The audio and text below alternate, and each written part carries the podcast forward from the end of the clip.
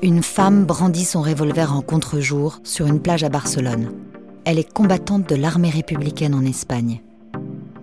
Nous sommes en août 1936 et l'article qui illustre cette photo s'intitule Quand les femmes s'en mêlent.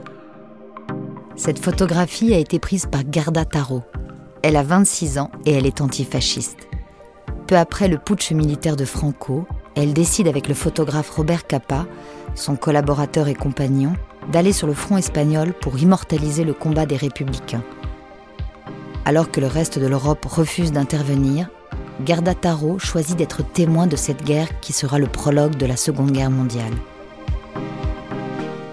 En se positionnant du côté des soldats républicains et en embrassant le combat antifasciste, Gerda Taro a révolutionné la photographie de guerre en refusant un regard neutre et objectif.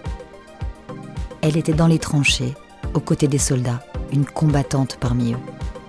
C'est l'histoire d'une photographe déracinée, d'une pionnière partie combattre le fascisme avec pour seule arme son appareil photo. Pourquoi cette femme qui s'était donnée pour mission d'immortaliser les images d'un moment historique a-t-elle elle-même été effacée de l'histoire? Je suis Julie Gaillet et je vais vous raconter l'histoire de Gerda Taro. Bienvenue dans un autre regard.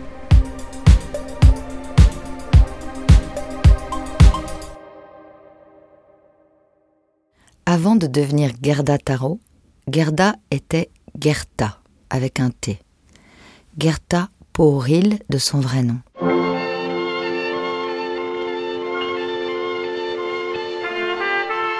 Elle naît le 1er août 1910 à Stuttgart en Allemagne, dans une famille polonaise, juive et bourgeoise. Gerta est une élève brillante, rieuse et pleine de vie. Après un passage dans un pensionnat suisse près de Lausanne, elle suit des études de commerce à Stuttgart. Elle excelle en langue, tout en apprenant à taper à la machine et à dactylographier. Gerta aime danser et profite de la splendeur des années 20.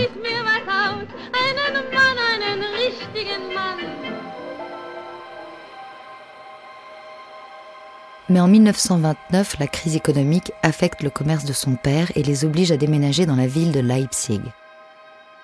À Leipzig, Gerta suit des cours à la Gaudig Schule, une école supérieure pour filles qui forme au métier de l'enseignement.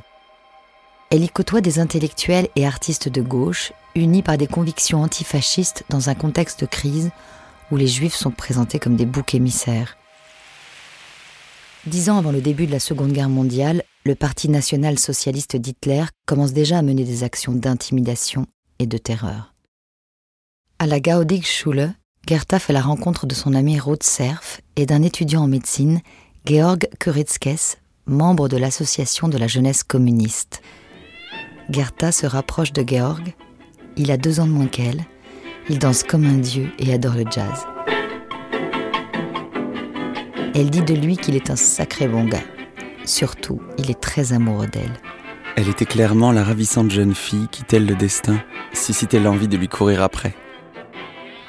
Mais Gerta se rend compte que cette période encore joyeuse n'est qu'une parenthèse. Elle écrit à une amie qu'elle lui racontera tout. Si les nazis ne me tuent pas d'abord. Car la jeune femme a bien conscience du danger grandissant pour les juifs et les sympathisants de gauche dans son pays. À une fête, elle se lève et parle au nom de tous. Nous sommes là à nous amuser alors qu'un orage se prépare dehors. Nous devons nous protéger à temps. Pourtant, elle garde le moral. Que faire? Rire, simplement.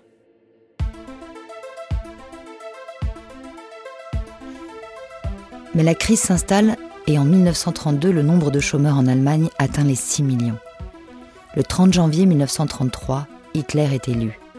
Le nouveau pouvoir déclenche des vagues d'arrestations de masse au sein des cercles de gauche.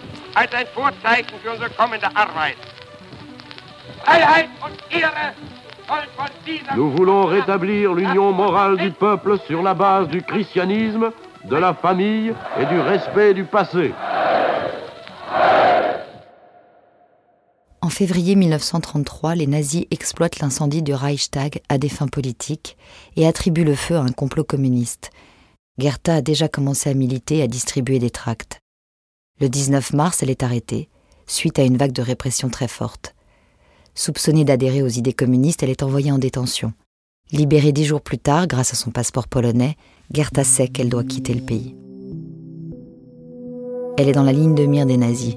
Le boycott des commerces juifs a déjà commencé et le père de Gerta doit abandonner son activité. Les slogans haineux se multiplient, des livres sont brûlés, la surveillance et les arrestations se poursuivent. De nombreux proches de Gerta partent à l'étranger, à commencer par son ami Georg Kuritskes qui s'installe en Italie. Pour Gerta, ce sera Paris.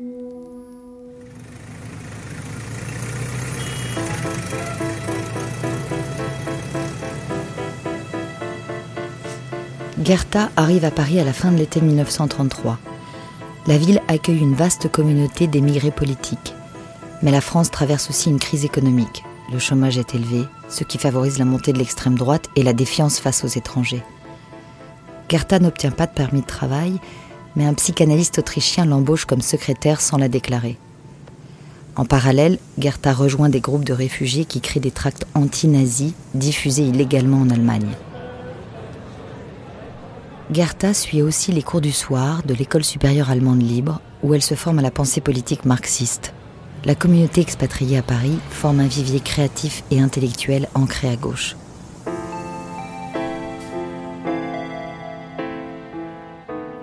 En septembre 1934, un an après son arrivée, Gerta rencontre le photographe André Erno Friedman.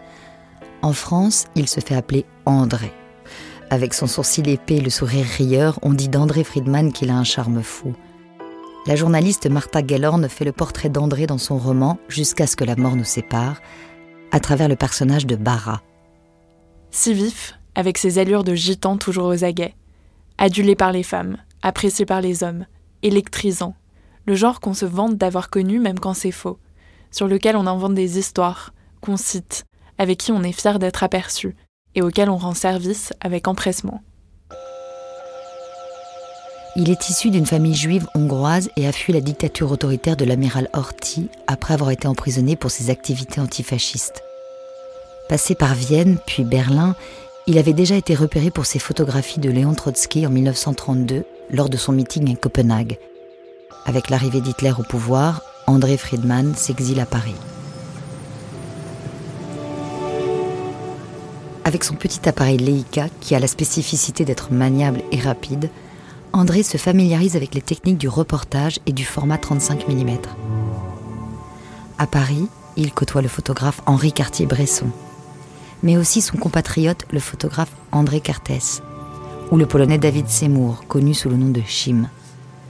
Tous sont engagés à gauche et vont travailler avec le magazine Regard, proche du Parti communiste.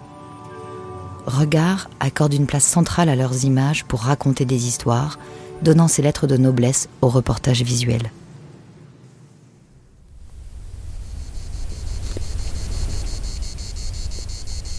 Pendant l'été 1935, Gerta part faire du camping avec des amis sur l'île Sainte-Marguerite sur la côte d'Azur. Ils plantent leur tente près d'un château en ruine et mangent des sardines. Sa relation amoureuse avec André démarre cet été-là. Certaines photos de Gerta prises par André révèlent sa personnalité. Tantôt joueuse et sensuelle, avec les sourcils fins telle une star hollywoodienne, Gerta rit aux éclats quand elle enfile ses bas. Tantôt enfantine, comme cette photo où elle dort profondément sur le lit, en pyjama, avec sa coupe de cheveux garçonne. On sent l'affection d'André lorsqu'il la capte dans ces instants. Il y a aussi cette photo du couple, prise au café du Dôme par leur ami Fred Stein, où l'on peut voir le regard attendri et impressionné qu'André porte sur elle.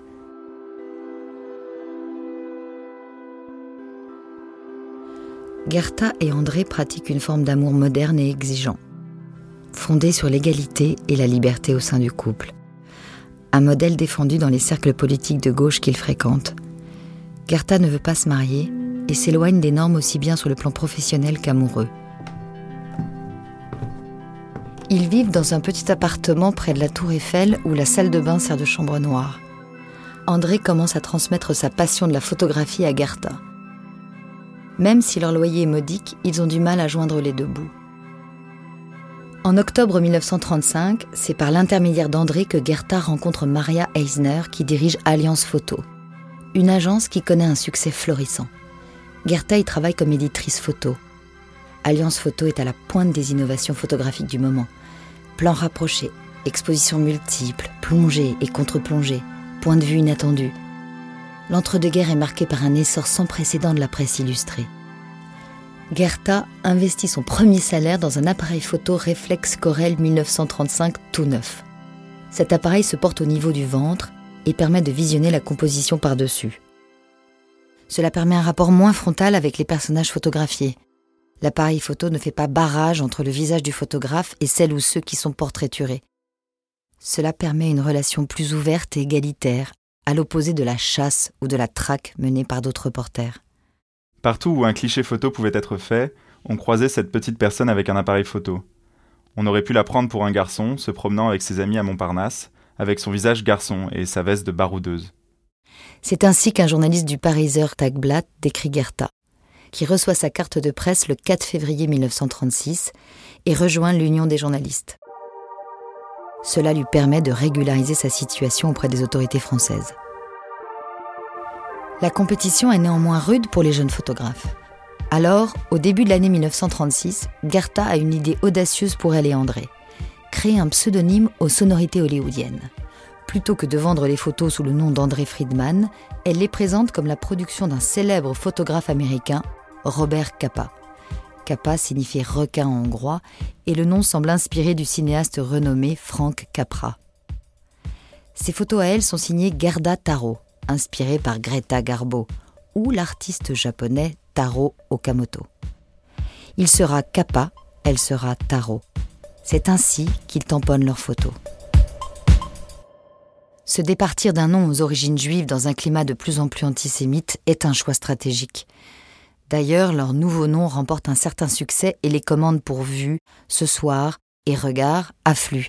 Gerta se réapproprie son destin d'exilé, elle se réinvente les deux acolytes décident de se faire un nom, littéralement, à une époque où le statut d'auteur des photographes commence à s'imposer à part entière. Le 18 juillet 1936, le général Franco lance son putsch militaire. C'est le début de la guerre civile en Espagne. À Madrid, c'est avec un cérémonial identique depuis des siècles que les nouvelles Cortés siègent pour la première fois. Le général Franco prononce le discours inaugural dans lequel il définit la haute et difficile mission qui, étant donné les circonstances présentes, incombe aux membres de l'Assemblée nationale espagnole. Une partie de la population espagnole se soulève pour défendre la République menacée. Les syndicats arment leurs membres. Taro et Capa décident de se rendre sur place.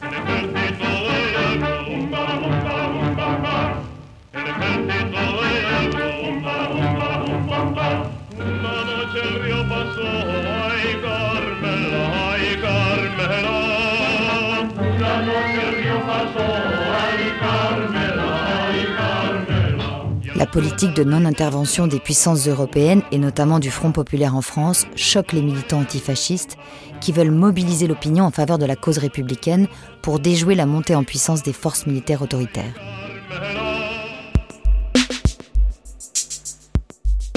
En 1936, la photographie de guerre dans la presse est encore nouvelle.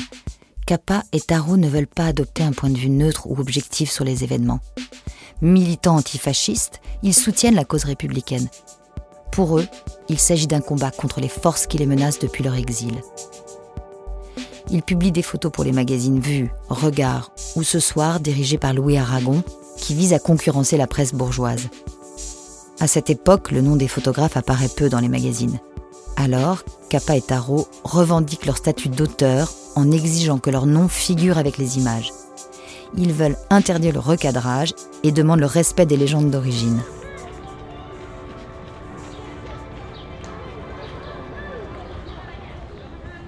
À Barcelone, Capa et Taro captent l'effervescence de la rue, les soldats et les enfants jouant sur les barricades. Lui utilise son Leica et elle son réflexe Corel. Garda photographie l'entraînement des groupes militaires féminins, soulignant leur force à travers des compositions épurées. La presse internationale raffole de ce sujet. L'image de ces femmes parties au combat incarne la vitalité et le renouveau de la République assiégée. Plusieurs photos de Garda sont publiées par le magazine Vue pendant l'été 1936. Cependant, le seul nom de Capa est mentionné dans les crédits. En août 1936, Taro et Capa partent pour le front vers Madrid. Dans la région d'Aragon, Gerda immortalise quatre soldats. Sa vue en contre-plongée les héroïse. Elle photographie aussi les populations civiles et les paysans, jouant sur la lumière éclatante de l'été et leurs silhouettes laborieuses.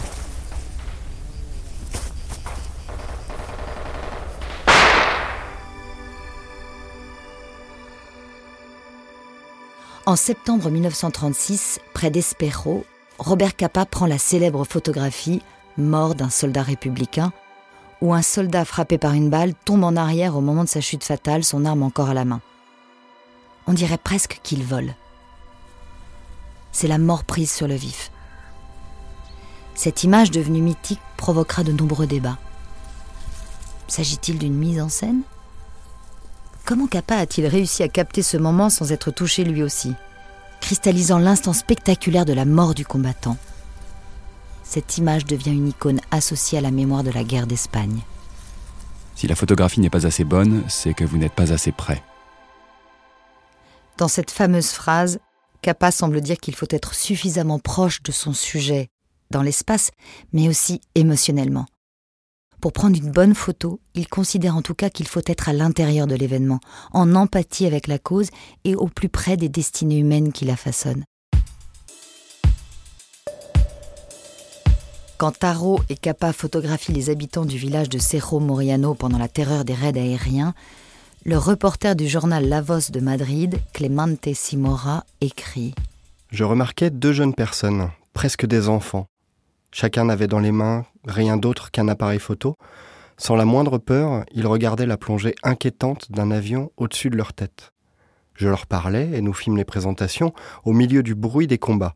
Robert Capa, de vue, journaliste, et Gerta Pooril, de regard. Ils veulent faire des photographies qui montrent les événements au plus près. Ils défient même les lieux de combat les plus dévastés et s'encouragent mutuellement en lançant des en avant.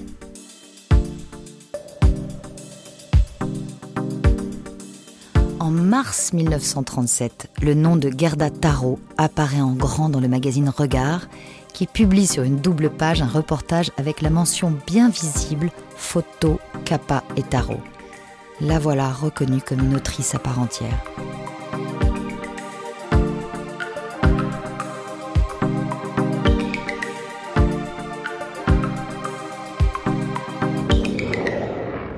Le 26 avril 1937, la destruction de la ville de Guernica choque les journalistes et l'opinion internationale.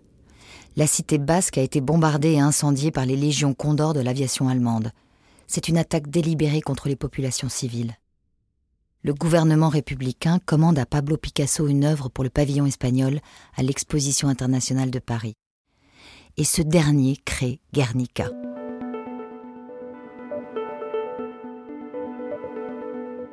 Une toile cubiste monumentale qui témoigne de l'horreur du bombardement.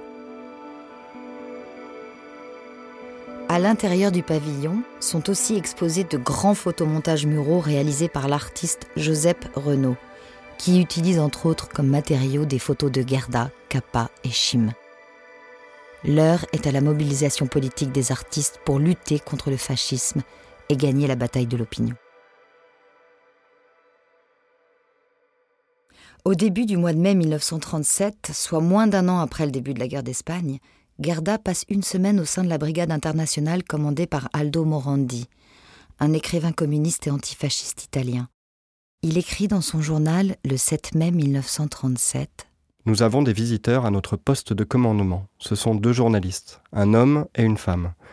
Ils parlent français et portent tous deux des bleus de travail gris assez sales.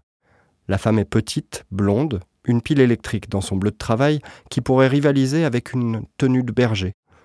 Son nom est Gerda Tarot, et elle présente l'homme comme étant son mari.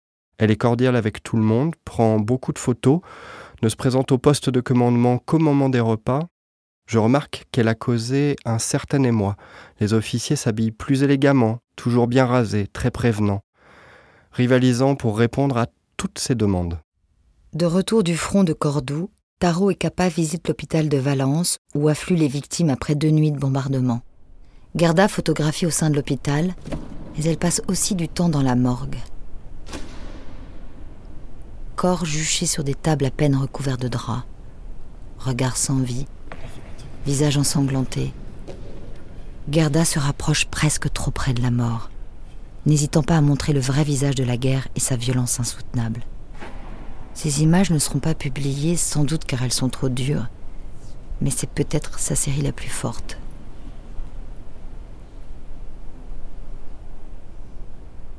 Gerda Taro ne se contente jamais de photographier depuis un lieu sûr. Elle vit l'expérience de chaque bataille de près. Un collègue du journal Ce Soir va jusqu'à dire qu'elle se lance dans les vagues d'attaques aux côtés des combattants. Gerda lui aurait dit C'est la seule façon de les comprendre et de bien faire. Elle raconte à l'écrivain catalan Vicente Salas Viu avoir vu la mort se rapprocher inexorablement. Pour contrer la peur, elle en rit. Gerda veut se confronter au risque pour mieux en rendre compte, mais elle mène une étrange vie paradoxale, alternant le danger du front et l'accalmie de Paris, retrouvant temporairement l'insouciance de sa vie d'avant. Mais elle est confrontée quotidiennement à la mort et au deuil. Elle dit au journaliste Claude Cockburn, qui écrit dans le Daily Worker Quand on pense à la quantité de gens extraordinaires que nous avons connus tous les deux et qui sont morts, rien que dans cette offensive, on a le sentiment absurde que ce n'est vraiment pas juste d'être en vie. Gerda Taro considère que la cause républicaine et la lutte contre le fascisme valent la peine de risquer sa vie. En tant que juive réfugiée, elle sait que son destin et celui de ses proches sont en jeu. L'écrivain Vicente Salas Viu raconte comment, épuisée, couverte de poussière et portant ses appareils, elle repart au front pour faire de nouvelles photos avant de les développer le soir même. Elle ne s'arrête jamais. Les soldats l'appellent Pequeña Rubia, la petite blonde, et admirent son courage.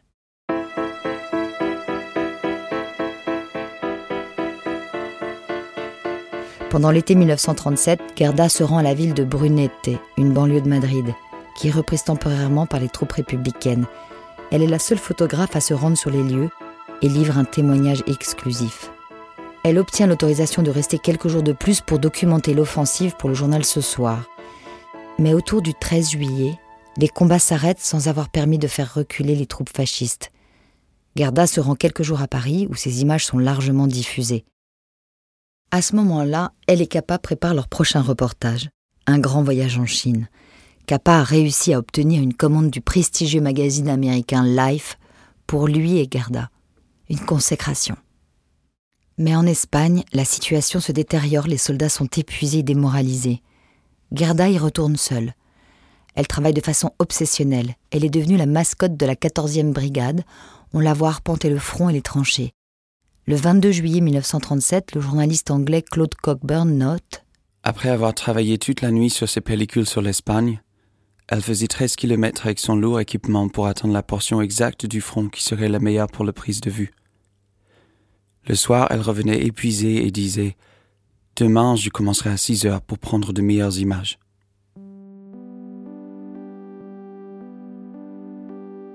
Sur le terrain, la situation est de plus en plus grave. Plusieurs journalistes évoquent l'odeur des corps en décomposition qui jonchent les champs de bataille. Gerda ne photographie jamais les cadavres pour témoigner des tueries de masse elle saisit toujours un corps isolé, comme pour restituer la singularité de chaque destin, de chaque vie. Le 25 juillet 1937, Gerda propose au journaliste Ted Allan de partir au front avec elle en voiture. La veille, Brunete a été reprise par les troupes franquistes et la situation est critique. Arrivé au poste de commande, un général polonais officier de l'armée rouge leur donne ordre de faire demi-tour, car l'assaut des troupes franquistes est imminent. Mais Gerda ignore cet ordre. Un terrible bombardement s'ensuit, puis l'arrivée d'avions chargés d'éliminer les derniers combattants. Ted Allan se souvient de Gerda tenant son appareil photo en hauteur au milieu de la fumée et des explosions. Elle continue de photographier avec un grand sang-froid. Lorsque l'attaque aérienne prend fin, il trouve une voiture qui transporte des blessés et qui leur donne une place sur le marchepied. Gerda met son appareil photo dans la voiture et monte mais les troupes adverses décident d'attaquer la retraite républicaine en bombardant les rescapés. C'est le chaos.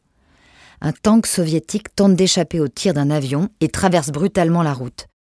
Le conducteur de la voiture de Gerda essaie de l'éviter et parvient à le contourner, Mais le tank frotte le dos de Gerda et la jette à terre avant de l'écraser avec l'une de ses chenilles au niveau de l'abdomen.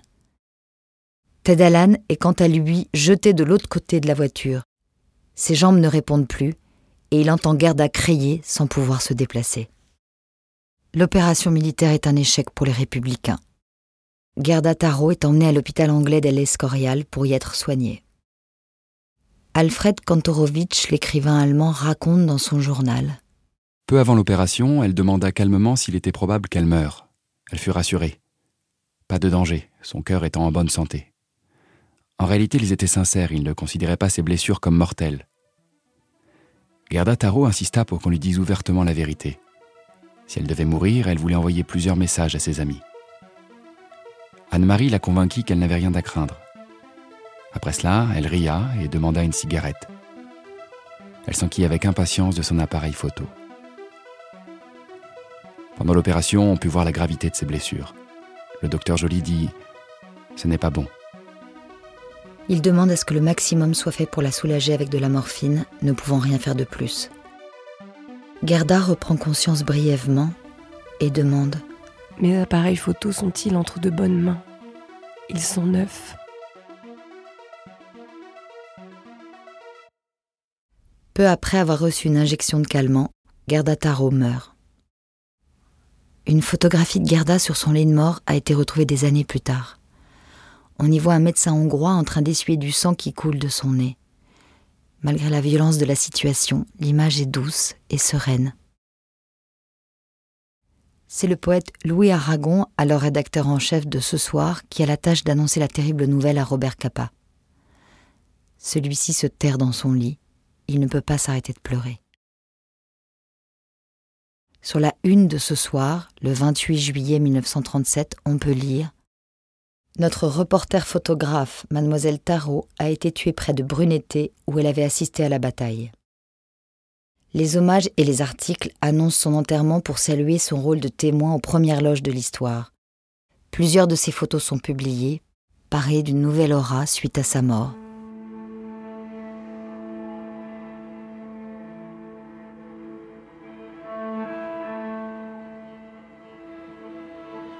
Le poète espagnol José Bergamin salue une chasseuse de lumière. Pour le journaliste anglais Claude Cockburn, elle est morte debout face à la mitraille. Mikhail Koltsov, le journaliste soviétique, dit qu'elle est un exemple des millions de femmes qui se sont dressées contre le fascisme.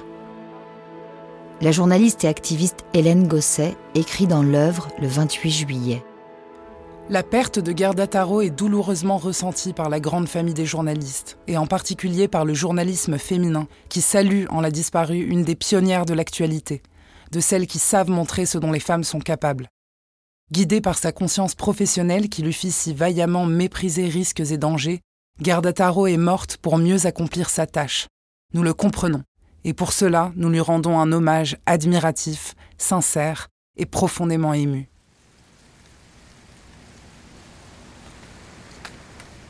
Le 30 juillet, une vaste foule accueille le cercueil à la gare d'Austerlitz. Le père de Gerda s'agenouille près du cercueil et entonne le Kaddish, la prière juive des morts. Son enterrement a lieu le 1er août 1937. Le cercueil est entouré de fleurs et accompagné d'une photographie de Gerda. Un cortège avec ses portraits, des drapeaux tricolores, rouges et de la République espagnole des banderoles proclamant que le fascisme ne passera pas, la conduit au cimetière du Père-Lachaise.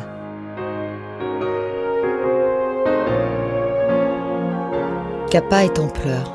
Le poète chilien Pablo Neruda, le photographe Henri Cartier-Bresson et le rédacteur en chef de Vue sont présents. Un orchestre joue La marche funèbre de Chopin, un classique des enterrements communistes. La procession devient une manifestation antifasciste, même si les amis de Gerda ont le sentiment que ce moment de deuil intime leur est confisqué au profit d'une cérémonie de masse. Louis Aragon a écrit que Gerda a eu un enterrement extraordinaire où toutes les fleurs du monde s'étaient donné rendez-vous. C'est le sculpteur suisse Alberto Giacometti qui conçoit sa tombe. Depuis 2008, une gravure y est inscrite. Afin que personne n'oublie ta lutte inconditionnelle pour un monde meilleur.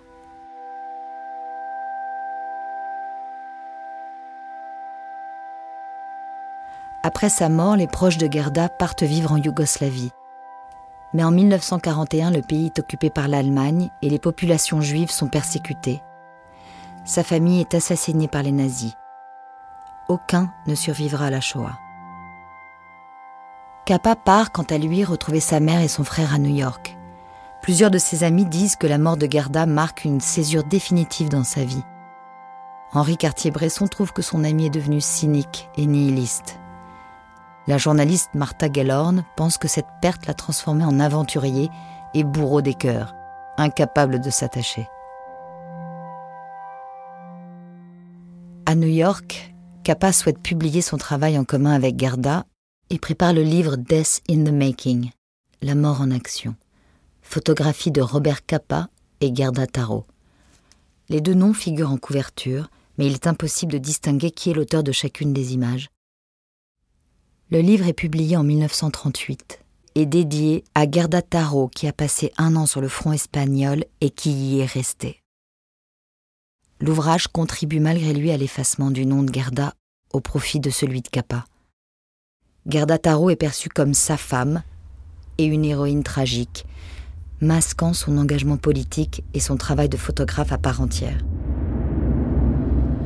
Le 1er avril 1939, Franco diffuse un communiqué de victoire déclarant que les armées nationalistes ont atteint tous leurs objectifs militaires et que la guerre est terminée. Les appels répétés à intensifier le soutien aux forces républicaines lancés par des magazines tels que Regard photos de Gerdataro à l'appui, ont échoué. Franco installe une dictature en Espagne qui durera jusqu'à sa mort en 1975.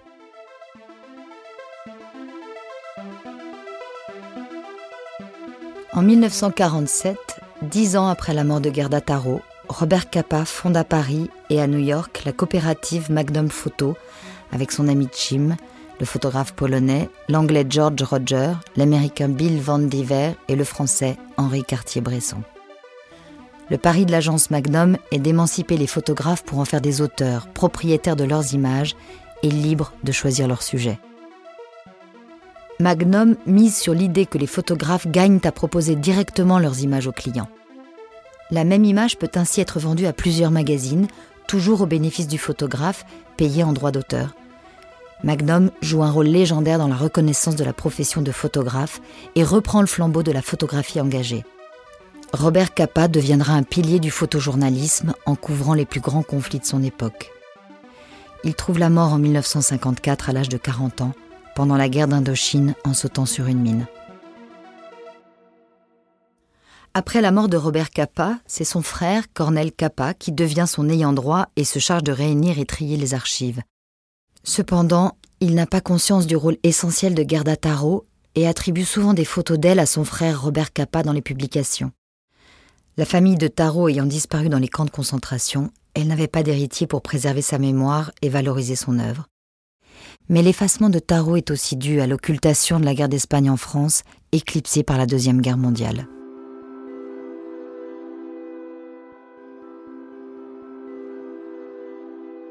Il y a quelques années, le nom de Gerda Taro a ressurgi de l'oubli grâce à la découverte d'une mystérieuse valise cachée pendant la Seconde Guerre mondiale.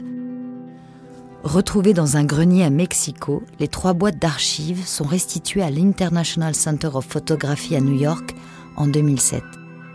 À l'intérieur, on y découvre 4500 négatifs de la guerre d'Espagne pris par Robert Capa, Gerda Taro et Chim.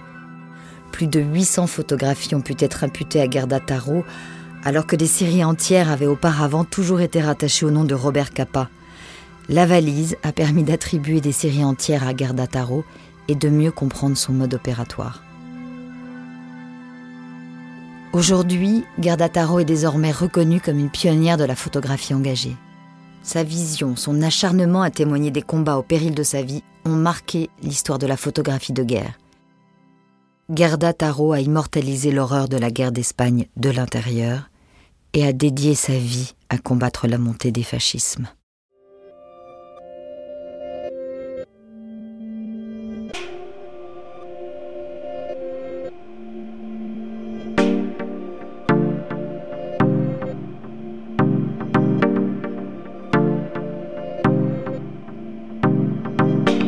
Je suis Julie Gaillet et vous venez d'écouter un autre regard. Un podcast produit par Louis Média. Le texte est de Sarah Lasserie, la musique est de Raphaël Ankierman et les illustrations sont réalisées par Louise de Crozal. Théo Boulanger a fait la réalisation de cet épisode. L'enregistrement a été fait par le studio La Fugitive. Louise Emerlet est en charge de la production d'un autre regard. La supervision éditoriale et de production était assurée par Maureen Wilson et Melissa Bounoua. Merci à Clara Bouveresse, historienne et chercheuse qui nous a permis de produire un contenu historique rigoureux. Clara Bouveresse est docteur en histoire de l'art et spécialiste de photographie et notamment l'autrice de l'histoire de l'agence Magnum aux éditions Flammarion et femme photographe aux éditions Actes Sud. Vous pouvez retrouver les références des ressources utilisées pour ce podcast sur notre site louismedia.com. Si ce podcast vous a plu, n'hésitez pas à en parler autour de vous. Merci. À très vite.